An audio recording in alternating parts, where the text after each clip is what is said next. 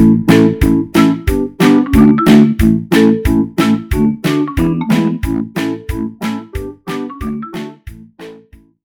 位听众朋友，大家好，今天我们这一集的节目是好物推介。我们要介绍一本书，是由东京大学的松田康博教授所写的《台湾一党独裁体制的建立》。好，那我们今天这一集的关键好物推荐要讲的，其实不算新书，因为这是松田老师在二零零六年的时候，他的日文原著就已经由庆应大学出版社出版了，只是在去年二零一九年的时候，才由正大出版社翻译成中文，翻译成繁体中文出版。它是在呃去年的十一月出版的，距距离现在快要一年了。对我而言，我大概还可以把它解释成一个不到一年的中文新书，所以我们在在这个地方推荐。那另一部分也有一些比较私人的原因啦，因为呃我很感谢作者松田老师和译者黄伟修教授的赠书，那受人之恩嘛，涌泉相报，我觉得也是做人的基本道理嘛，所以我就想在这次的节目里面为各位听众朋友介绍一下这本书。当然啦，对于没有在学界的听众朋友来说，可能会觉得我这样好像就只是为了还人情嘛，然后觉得这本书不见得好看，不一定值得介绍，有点叶配的味道。但其实我要先跟各位听众朋友解释说，其实不是这样子的，因为这本书呢，呃，对我们台湾人自己，其实都有很多很值得参考的价值。我们等一下会慢慢为各位解释为什么。那主要的原因。大致上是因为我们通常都只是在政治宣传的影响之下，然后呢言之凿凿的去论述过去那些所谓威权统治时代里面的那些记忆或者是事件。可是呢，说实在话，这其实不过就是一种在既定的氛围里面知其然而不知其所以然的去指称国民党统治时期那些所谓的罪过而已。但是这本书呢，是巨细靡遗、非常非常深入的去告诉我们为什么。当时能形成那个样子的统治效果的一个研究成果，呃，所以呢，透过这本书，我们才能够真正深刻的了解到台湾在冷战时期前期的那些过往历程，来帮助我们自己更真实的认识我们自己。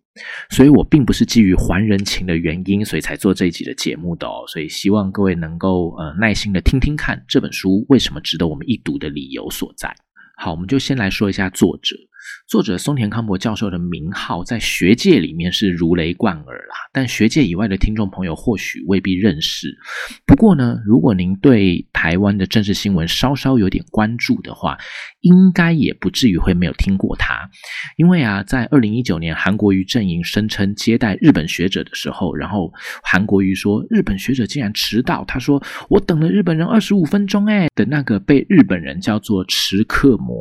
奇库库玛。的那个事件，就是松田老师所带领的访问团队。所以这么一说，我想各位应该就知道作者是谁了。那因为这个事件对台湾的选情多多少少也造成了一些影响，所以在台湾呢，就会出现对松田老师的非学术评价。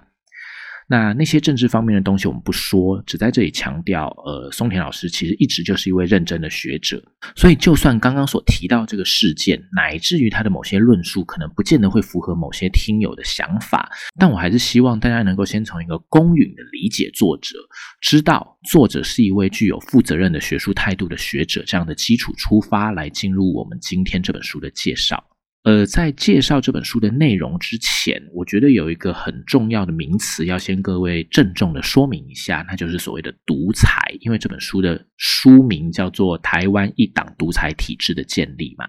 那独裁这个词汇在今天的华人世界里面，特别是台湾、香港这些过去处在民主政体所营造那种环境里的这种社会。其实呢，也都会受到嗯政治思维还有政治氛围的影响，对于包括独裁啊、专制啊这些词汇，保持某种道德上的贬义态度。呃，这种心态其实和政治宣传，也就是我们之前不断的跟各位援引的那个 propaganda 这个词的影响，其实是有关系的。其实呢，这些词汇就只是政治学对于各种政体的一种归纳、区分之后所做的分类。而已，就这样子而已。虽然学者们他们并不是不会因为这种分类而加上他个人的评价，但是分类可以是客观的，可是评价部分很多就是他个人的主观认知，不代表客观的高下之分。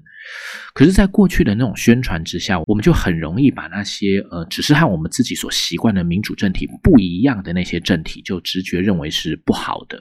把这种道德式的认知放到本来应该客观的评论里面，这样子就可能会影响到我们的论述的那些效度。所以，我认为我们应该好好先去理解这样子的概念。独裁呢，是一种在人类历史上出现的时间很早，它实际运作的时间搞不好也是最久的一种国家或政权的统治方式。我们其实可以把独裁这个概念当成一个观察对象去检视，然后帮助我们自己去找到在个人的政体选择上的一种定位，其实就可以了。不必在一开始听到这个词汇的时候，我们就急着把它基于道德原因，然后加以贬义。那什么叫做独裁呢？刚刚说了，其实独裁就是一种统治形态，它代表的只是统治权力被掌握在少数或特定的人手上，其他人呢只能被统治的那种统治形态，就这样子而已。也就是说，如果我们撇开道德性的视角的话，独裁也就只是众多政治体制里面的其中一种而已。只是呢，不可否认的，他的权力比较集中，然后呢，跟今天比较主流的这种，也是我们比较习惯的这种民主制度的形式和观念有比较大的差距而已。那虽然呢，同样也不可否认的是，呃，独裁政体在历史的实践上，绝大部分的时候都会走向一个比较不让。我们今天的人所喜欢的那种结局，尤其呢，在台湾目前对于自由的气氛相对比较能接受的这种社会情况之下，但是我们也应该要了解，这只是一种时代氛围，还有政权选择的问题，不见得会是一种永恒的，它不见得有一个永远都是的答案。所以，即使我个人也是支持民主政体的，但并不表示其他的政体就一定是不好的，所以我也不会因此就直接。跟各位明确的说，哪一种政体一定比较好？我认为它是个选择问题而已。所以，这是我们在要介绍松田老师的这本书之前，要先请各位呃理解的有关于独裁这个概念的地方。我觉得，只有我们先把我们心中的某些刻板印象先排除掉，才能够比较清楚的认识这本书所要想要呈现的那种历史状况。好，接着我们就可以开始来介绍这本书了。这本书是。呃，以台湾一党独裁体制当做书名嘛，那当然我们都知道，因为台湾一直都是一个有所谓的外来政权所统治的地方，所以台湾本身是没有对于所谓政治体制的主动权的，只有被动接受的份。那既然如此呢，这里说的台湾一党独裁体制，当然也是所谓的外来的，而这个所谓的外来政权，就是由蒋介石所领导的中华民国了。但是。这里说的蒋介石所领导的中华民国，其实也不是太精确，因为蒋介石那个时候已经下野啦，他还是有一个呃中国国民党的总裁这个党职，可是他并没有中华民国政府里面的政府公职。尤其我们不能忘掉的是啊，这个时候的中华民国已经行宪了。也就是说，形式上应该已经脱离了孙中山所谓的军政、训政、宪政里面的那个训政阶段了，所以党职在理论上是没有指挥政府的资格的。所以蒋介石所领导的中华民国这种说法为什么会不精确的原因就在这个地方。正确来说，应该算算是一个比较拗口的，就是中华民国政府里面还愿意听蒋介石话的那些人。所组成的政府，但这样说真的是太累赘了，所以我们还是用中华民国来说就好了。那这个来到台湾的中华民国，终于还是给了蒋介石一个复行世事的机会，也才让国民党的总裁蒋介石有了改造中华民国的可能性。这本书呢，不只是对这个部分有很细致的探讨，而且更重要的是啊，这本书并不是直接讲述蒋介石败退到台湾以后如何改造中华民国的历程而已。他是把时间往前推，先去检视在还没有败退到台湾之前，蒋介石就做了哪些事情的那个历史，然后很清楚的指出，蒋介石其实在那在那个还没有退到台湾来之前的时候，其实就已经开始了党内的改造这样子的行动，来作为日后改造中华民国政府的前置作业了。在这段期间里面，蒋介石用程程来维系呃党。和政府之间的联动，特别是在台湾这个地方，要怎么样去奠定日后执政基础的这种重要的工作，就是交给程程来负责的。这也可以看出陈诚的重要性。以后有机会我们会再来说陈诚这个人。总之啊，就是第一章的大部分的篇幅，其实就是在讲述这个很重要的奠定改造基础的时期。可是这个时候呢，蒋介石虽然已经在打基础了，但并不表示。他就能够以党总裁的身份一帆风顺的去达成他所想要做的目标。那这本书也用了很多的篇幅去关注处理国民党议题的时候，一个绝对不能偏废的视角。这个视角就是所谓的党内派系。派系是国民党内一直很严重的问题。其实也不只是国民党啊，很多的政党里面都会有，包括民进党也是。那当时的国民党派系内部很严重，尤其是以陈果夫、陈立夫兄弟所领导的所谓的 CC 系。这个 CC 系是连美国人都认为是造成国民党内部动荡、导致施政问题的一个很重要的派系。这种状况，美国都知道了，蒋介石当然不可能会不知道。但是他还是透过了不同的时间阶段，先利用 CC 系来让他们愿意跟着蒋介石到台湾，来确保蒋介石自己。可以在到了台湾以后，还能有透过利用 CC 系的势力来巩固自己的那种权力的基础，然后呢，再找机会去削弱 CC 系的力量，来扩大自己的独裁效果。这种有点像是我们现在所谓的那种捧杀的手段啊，或是养套杀的手段，很多政治人物其实都会玩。但是这本书呢，是透过很细腻的描述和举证。这样的过程，这样的内容就可以让我们知道这个过程就是蒋介石这个手段的细部状况，同时也可以感受到蒋介石在这段过程里的手段，为什么他能够最后成为奠定日后他在台湾的中华民国一党或是中国国民党一党独裁体制的基础的那种理由所在。蒋介石到了台湾以后，因为李宗仁没有来呀，所以中华民国就没有老大了。那李宗仁。不来台湾，不到台湾的这个理由，松田老师这本书里面他也有提他自己的看法，也可以，呃，也值得大家看一下。那因为中华民国没有老大啊，所以就给了蒋介石复行世事的机会。这个复行世事，老实说是有有问题的，有点说不过去的。但是呢，这个行为却被司法院的院长，当时的院长王宠惠解释成，之前蒋介石他没有辞职，他是隐退。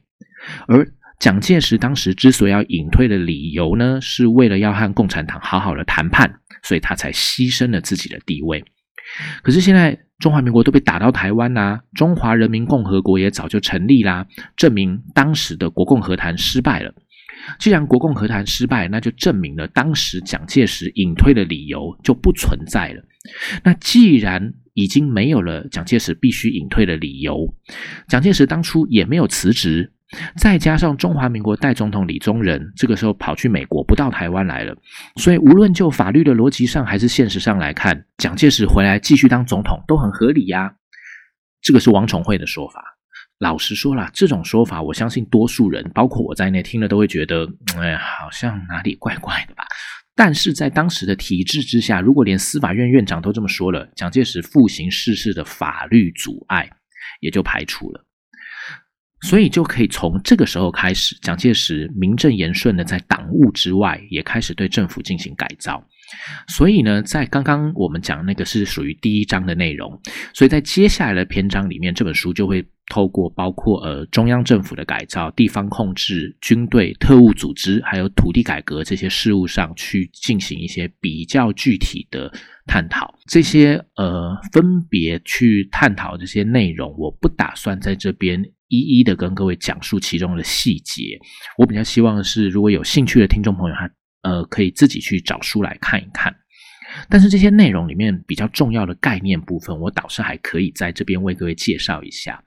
譬如说，这本书提到一个和今天的台湾的整个时局其实很有关系，但基于很多。不好说的原因，不太有人去深入讨论的历史情况，那就是所谓的外省人在这个政权里面的角色，还有它的影响的问题。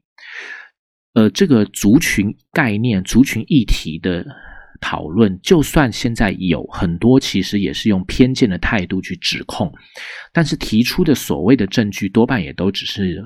个人感受式的说法而已。但是松田老师他作为一位外国学者，他不太需要在意台湾内部人士，无论是所谓的本省人还是所谓的外省人的看法，他不需要有这些包袱，所以就比较能够提出一个相对客观的观察结果。当然啦，认识松田老师的人就会知道，他还是和台湾人是有渊源的啦。但是这并不会影响他作为一位学者对于学术问题的考察和思考，就是。那在这本书里面呢，松田老师固然是发现了所谓呃外省人主导的政府，也让所谓的本省人在政府里的就是天花板卡在一定位置上的那种基本情况，这个是不可否认的事实。但也有在几个地方进行了很详细的论证，去说明国民党为了争取所谓本省人的支持。所做的那些比较开放性的调整，例如说呢，呃，一步一步透过开放地方自治的程度，来让所谓的本省人可以透过参选省市首长或是省市民意代表、地方民意代表这些途径，慢慢的加入政府，把所谓的本省人在政府里的那些地位和影响力放到一个政府可以控制的程度，或者是呢，呃，为了避免中华民国所谓的反攻大陆这个政策，他在反攻大陆以后。后方失火了，所以呢，国民党的地方党部就会尽量让所谓本省人的他的比例达到一半的左右，来给予所谓的本省人一种参与度好像不会很低吧的那种感受。这样子呢，才可以使得他们会成为中华民国在反攻在进行反攻大陆的时候，以所谓的留守部队这种性质的存在，来帮助中华民国政府安定后方的一种力量。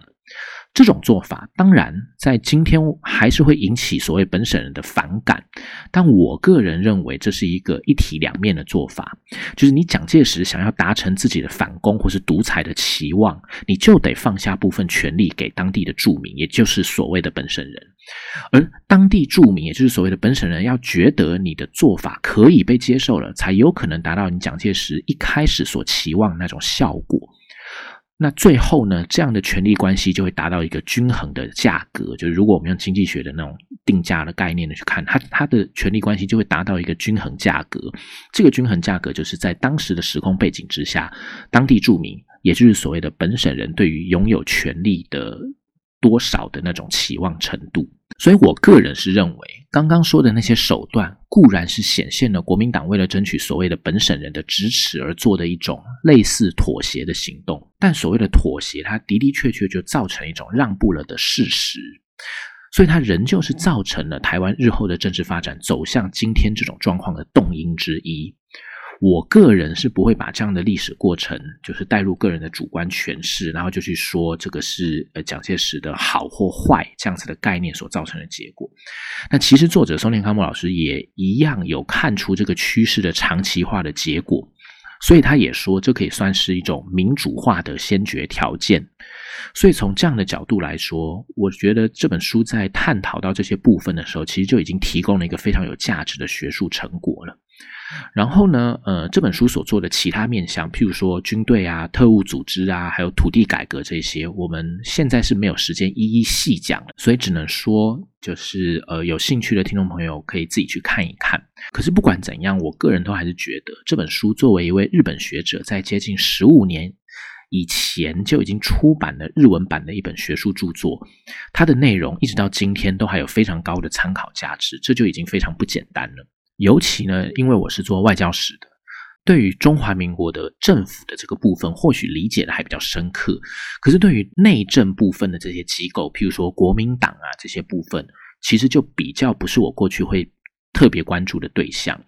那事实上呢，在日本方面的研究成果也没有太多能够像这本书一样非常细腻的去探讨中华民国党政关系如何确立在冷战初期中的。呃，这个中华民国体制的这样子的研究成果，所以对于台湾人来说，这本书真的是很值得拿来了解一下过去的历史内涵的。虽然呢，它是一本学术书籍，大致来说会比一般的历史读物要来的难读一点点就是了。不过这本书里面的表格其实还算不少，而且很多表格里面都还会有很呃，包括当时的一些重要人物的介绍，所以呢。呃，配合那些表格来阅读这本书里面想要表达的内容，会比较容易理解。而且这本书的译者是现在在东京大学担任助理教授的黄伟修教授，是华文、日文都非常好的台湾人。尤其他自己的学术研究成果也很丰硕，所以在翻译这种内容比较严谨的学术书的时候，当然他就会是一位比较能够让人放心的译者。这也是我觉得，虽然它是本学术书，可能会稍微有点难读，但是听众朋友有兴趣的话，还是可以选择去读一读的原因所在。它可能不会比直觉上的那种感觉要来的困难，还是可以尝试去读读看。好，那松田老师是非常了解台湾政治史的学者，所以呢，在这里我们就顺便向听众朋友介绍一个活动，就是在今年二零二零年的十一月六号星期五那一天呢，正大图书馆会和国立台湾历史博物馆这些几个其他的机构合作。办理一场有关于战后海外台湾政治运动的学术活动，这里面除了学术论文的发表以外，还会请到一些当年的海外异议人士来座谈。这些人包括罗福全啊、张维嘉、艾琳达这些前辈。另外呢，正大文学院的院长薛化元老师、国史馆馆长陈医生老师，还有呃中研院进史所的许文堂老师、北交大台湾所所长何义林老师，这些在台湾史学界里都非常重要的学者，也都会出席。但是最重要的是，在这里讲这个活动的理由是，这本书的作者松田康博老师也会以战后台湾海外政治运动史研究的意义作为主题来进行一个 keynote speech，呃，就是呃专题演讲。虽然因为疫情的原因，所以松田老师只能以视讯来演讲，可是我觉得这个活动的重点应该是在这个主题能够给予我们有哪些启发。所以呢，呃，如果听众朋友有兴趣的话，可以用。正大数位史料与研究论坛二零二零战后海外台湾政治运动这几个字当做关键词，就可以在 Google 里面找到报名系统了。好，在介绍完这本书的大概内容，还有松田老师即将在台湾进行的演讲活动之后，我个人其实还想讲一些有关于这本书，还有一些看待历史的事情的简单感想。呃，从我自己刚刚说了，我是外交史的，所以我偏重外交史的这个立场出发的话，这本书是一个非常好的一个拓展我们对于中华民国体制影响的理解程度的一本著作。那作者松田康博老师可以透过超级大量的台湾所存档案，特别是国民党档案的这些运用来建构他的论述内容，这其实已经超级让我们这些身就是身为台湾人的我们都得要感到惭愧了。不过呢，也由于这本书里面是提到了对于。呃，刚刚提到就是军队还有特务机关的这些改造，这两个很重要的面向。而在这两个面向里面，美国都是非常重要的影响因素。可是这个在这本书里面的琢磨就相对有限，这个是会让我个人觉得比较不过瘾的地方。当然了，这并不是在说这本书不好，而是印证了每个研究者所关注的内容确实都会有所不同的这种。状况，这也可以让各位听众朋友借此理解了，就是历史真的不是一个可以简单用讲故事就带过的学科，而这个也是我们这个频道一直想要传达给大家一个重要的认识。所以在节目的最后呢，我也忍不住还是要再做个呃小提醒，就是呃历史本来就是一种透过史料去探寻过去的不同面向的一种学科。那既然有那么多种面相，当然就不能只拿其中一个面相就想要做出全方位的历史解释。就像最近超级火红的《Emily in Paris》，有人就会说它忠实反映了巴黎的现实状况，但也会有人说它只是呈现并且加深了美国人对于法国或巴黎的刻板印象而已。明明是同一个戏剧。同一个画面都会引起全然相反的评论，就可以知道这些都只是在不同面向诠释所造成的感想而已了。那松田老师的这本专书是非常细腻的，对当时所谓的党国体制做了学术性的考察，但这并不表示就一定要把这本书视为证明国民党政权很烂的依据，或者是对作者、译者扣上各种帽子，或者贴上各种标签，不管这些。标签是正面还是反面的？我认为呢，保持理性客观的态度去理解自己的立场，还有其他人的立场有没有差异？为什么有差异？有怎样的差异？然后再带着尊重和求知的心态去和各种论述对话和交流，才是真正能够让这个社会走向理性和所谓的文明的这种基础。而这也是我一直在我自己的周边很卑微的想要努力去达成的目标，即使这个目标好像太过远大了一点啦。但是，包括我刚刚在讲的时候，我想，我想各位也许都会注意到，我在包括像本省人、外省这些，我都会在前面加个所谓的、所谓的、所谓的。我其实想要呈现的就是，我们真的不要用一个政治人物所刻意定义的那些定义去看待，我们应该去对这些词汇还有它背后所代表意义有一个更清楚的认识之后，再来进行很多的批判。我认为会是能够帮助我们这个社会更和谐的一个。基础好，总之这就是呃今天节目最后的一个小小感想，还有算是感慨吧，大概就是这样。所以今天我们的节目就到这个地方，拜拜。